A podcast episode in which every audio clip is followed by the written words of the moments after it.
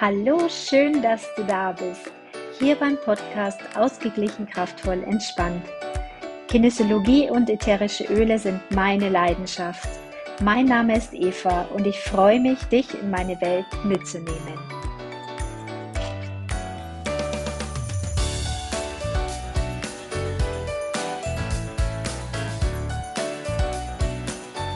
Heute erzähle ich dir über eine ganz besondere Erfahrung für mich. Ähm, eine besondere Erfahrung, die mich im Endeffekt nochmal zur Auflösung eines großen Themas gebracht hat und über die ich so unglaublich dankbar bin.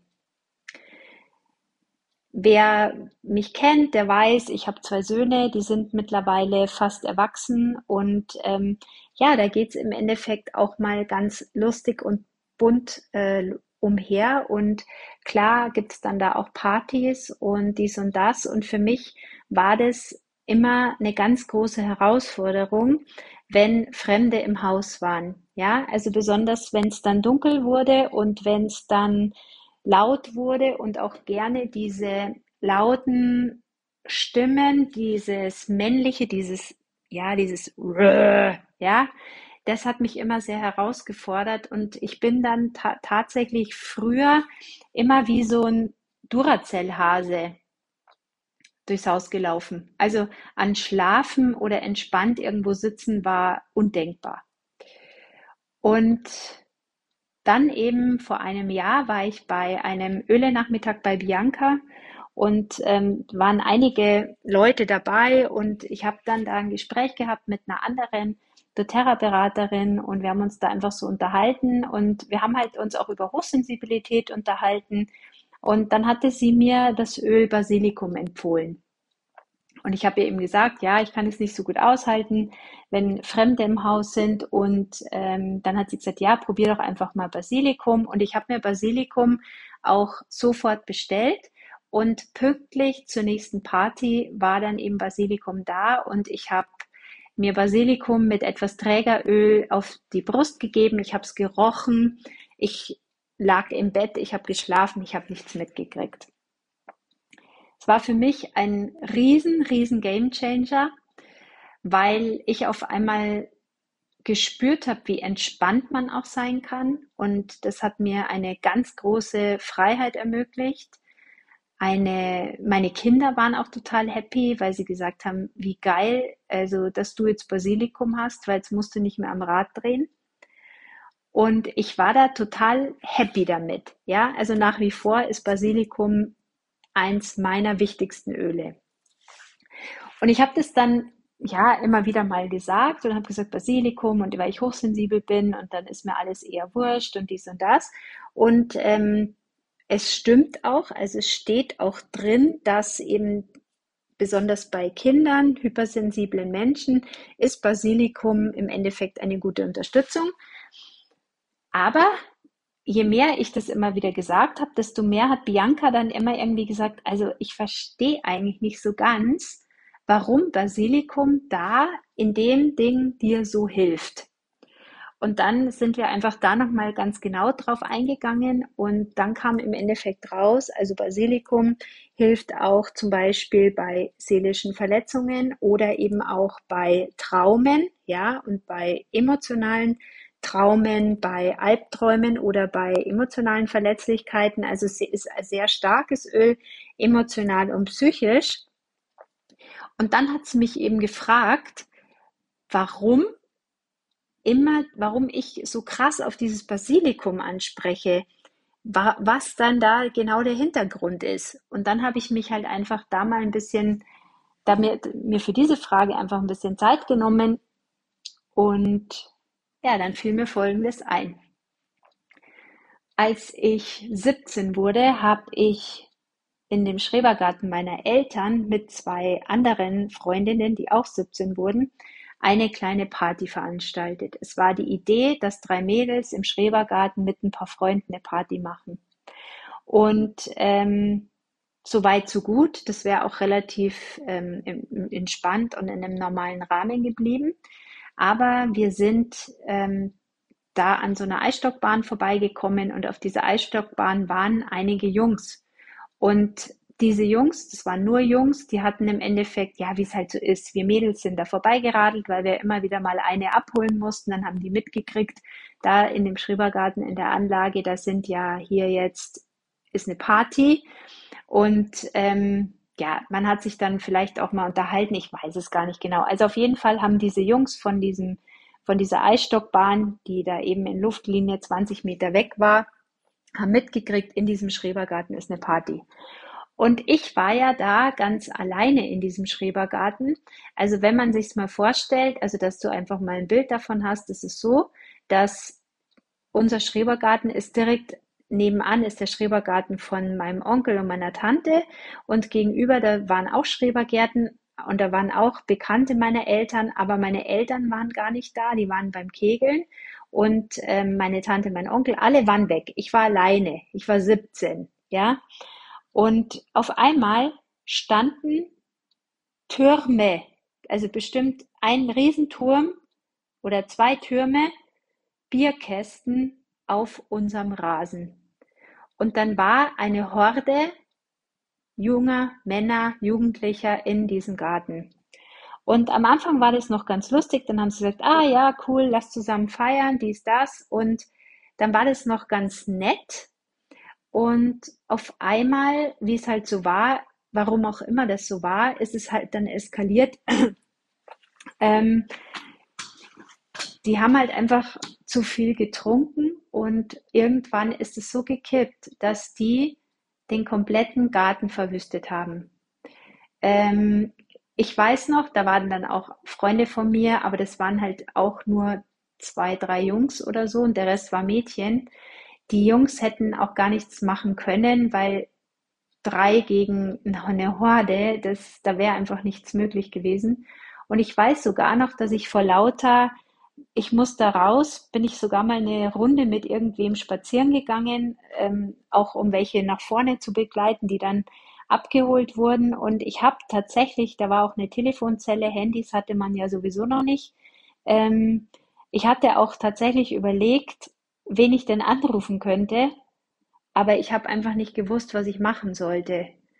Ich habe einfach auch nicht gewusst, ob ich die Polizei anrufen soll und ich habe auch nicht gewusst, ich habe einfach nicht gewusst, was ich tun soll. Und ja, als ich dann wieder zurückkam, ich weiß gar nicht, ich weiß eigentlich gar nicht mehr so ganz genau, ich weiß nur, dass es wirklich schlimm war. Die haben in diesem Gartenhaus den Senf an die Wand gespritzt, den Ketchup an die Wand geschmiert, die haben die Stühle kaputt gemacht, die haben was, äh, Bierflaschen an einer, an einer Liege kaputtgeschlagen oder geöffnet. Wir hatten Scherben ohne Ende in dieser Wiese. In dem Wasser von dem Teich sind die Fische eigentlich nie wieder hochgekommen. Ich weiß gar nicht, ob die überhaupt noch drin waren. Ich glaube, die haben auch in den Weiher reingepieselt. Mein Geldbeutel war gestohlen, mein Ausweis war weg, es war alles weg und irgendwann dann so um drei oder ja, drei, vier oder was, sind die dann alle weg gewesen. Es gab welche, die haben gekotzt, dann haben sie das Gartentür mitgenommen, haben es irgendwo anders hingestellt. Von dem Nachbarn gegenüber haben sie das Fahrrad irgendwie mitgenommen und auch ein bisschen weiter weg abgestellt. Und wir waren dann noch die drei Mädels eben und haben dann noch bis, ich weiß gar nicht, bis sechs in der Früh, also haben wir bestimmt zwei, drei Stunden eh aufgeräumt, haben säckeweise, säckeweise Müll gehabt und es hat trotzdem katastrophal ausgeschaut. In meiner Erinnerung war es die totale Katastrophe. Und in der Früh kam dann mein Vater, der wollte uns Semmeln bringen und der ist dann auch erstmal vom Glauben abgefallen, was ich natürlich auch völlig verstehen kann, weil ähm, meine Eltern haben jede freie Minute in diesen Schrebergarten reingesteckt und auf einmal ist alles zerstört. Mm, was ich nur so krass finde, ist, dass, und das ist wahrscheinlich auch A das Schlimmste, dass ich erstens mich komplett schuldig gefühlt habe für diese Situation, obwohl ich im Endeffekt einfach auch gar nicht wusste, wie ich diese Situation handeln hätte können. Und wenn man es ganz genau wissen oder eigentlich könnte man auch sagen, gegenüber im Garten waren lauter Erwachsene und da ist auch keiner rübergekommen und hat mal einfach geschaut. Ja, also im Endeffekt kann man sagen, die hätten es theoretisch aus ihrem erwachsenen Blick auch checken können, dass da irgendwas aus dem Ruder läuft. Und da kam kein Mensch. Und was für mich einfach so, also damals war es dann so, ich habe dann natürlich äh, sehr viele Vorwürfe auch bekommen und ähm, auch vom Umfeld einfach, also von, von, von rundherum. Ja, also meine Eltern waren grundsätzlich tiefenentspannt, fast schon. Die waren natürlich enttäuscht und auch ähm, natürlich schockiert. Ähm, ja, ich war dann ein Jahr lang gar nicht mehr in diesem Schrebergarten, weil ich mich so geschämt habe, dass das passiert ist. Und ähm, eine andere Freundin, die auch da eigentlich war zu Besuch, die kannte die ganzen Täter, sage ich jetzt mal. Also die hätte ruckzuck hätte die alle Namen nennen können, weil die mit denen auch in der Schule war. Aber sie hat einfach gesagt, sie weiß gar nichts und klar, sie hatte auch Schiss. Ähm, sie hat einfach gesagt, sie weiß nichts und sie sagt auch nichts und sie hat dann ab dem Tag mit mir den Kontakt abgebrochen. Also ich habe sie seitdem tatsächlich nie wieder gesehen. Und ähm, ja, ich war dann da im Endeffekt so alleine, in Anführungsstrichen, mit dieser Situation, mit dieser Katastrophe, mit dieser unfassbaren Zerstörung und musste da irgendwie damit fertig werden, dass ich schuld bin, dass da das so eskaliert ist. Und natürlich hat mich dann immer wieder, wenn jetzt zum Beispiel eben meine Kinder, ähm, meine Söhne dann eben so herangewachsen sind und dann auch in dem Alter 16, 17, da kam das bei mir alles wieder hoch, weil ich war ja auch 17 und da kam das dann alles praktisch mit geballter Wucht wieder hoch. Und da ähm, hat mich das einfach wieder erinnert. Und diese Angst, dass es eskaliert, diese Angst, dass ich was nicht im Griff habe und diese Angst, Wunder, wie jetzt hier wieder die, die Katastrophe losgeht.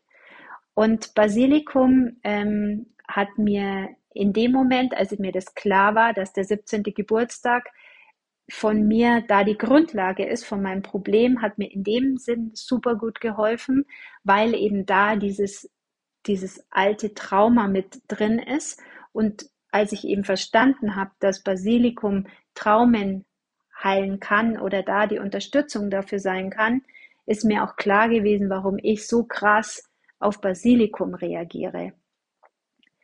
Und ja, also ich habe nach wie vor Basilikum sehr gerne bei mir und auch ähm, lieb ihn sehr als Unterstützung. Aber seitdem ich das auch Entschuldigung, seitdem ich das auch verstanden habe, ist es auch nicht mehr so krass, ja. Also seitdem weiß ich, das war ein Erlebnis, das ist passiert, es ist vorbei und ich kann auch jetzt als erwachsene Frau sagen, ich hätte damals einfach gar keine andere Wahl gehabt, weil ähm, heute würde ich zu meinem Sohn sagen, wenn was ist, ruf die Polizei.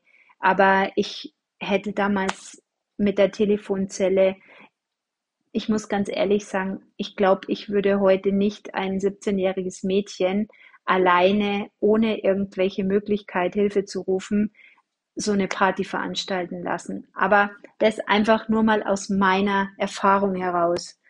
Und ähm, deshalb muss ich sagen, kann diese 17-jährige Eva im Endeffekt auch ihren Schmerz oder ihren Schock auch gut heilen, weil ich das jetzt einfach aus dem Erwachsenenblickwinkel einfach nochmal ganz, ganz anders sehen kann und da einfach auch nochmal mir so einen gewissen Trost und eine gewisse Heilung schenken kann. Genau.